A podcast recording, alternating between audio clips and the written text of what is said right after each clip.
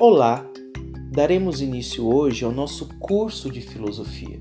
Eu sou o professor Fábio Lima e estarei contigo durante muitos encontros. O tema da nossa aula de hoje é sobre a filosofia e os diferentes tipos de conhecimento. A primeira consideração a ser feita a respeito da filosofia é dizer que ela surgiu na Grécia, aproximadamente no século 6 a.C. A filosofia, como um tipo de conhecimento, é considerada também a mãe de todas as ciências. Primeiro, nós temos a filosofia, com sua característica própria, marcadamente racional. O que caracteriza o pensamento filosófico é a racionalidade.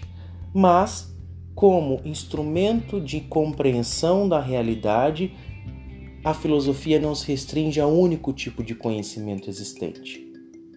Mas existem muitos outros tipos de conhecimento. Por exemplo, o conhecimento mitológico, o conhecimento científico e o conhecimento religioso, bem como o popular.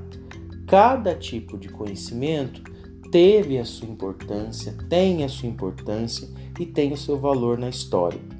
Ao tratar sobre a filosofia, a primeira coisa que temos que ter presente é que ela diz respeito a um tipo de conhecimento em meio a outros, que eu acabei de citar aí para vocês.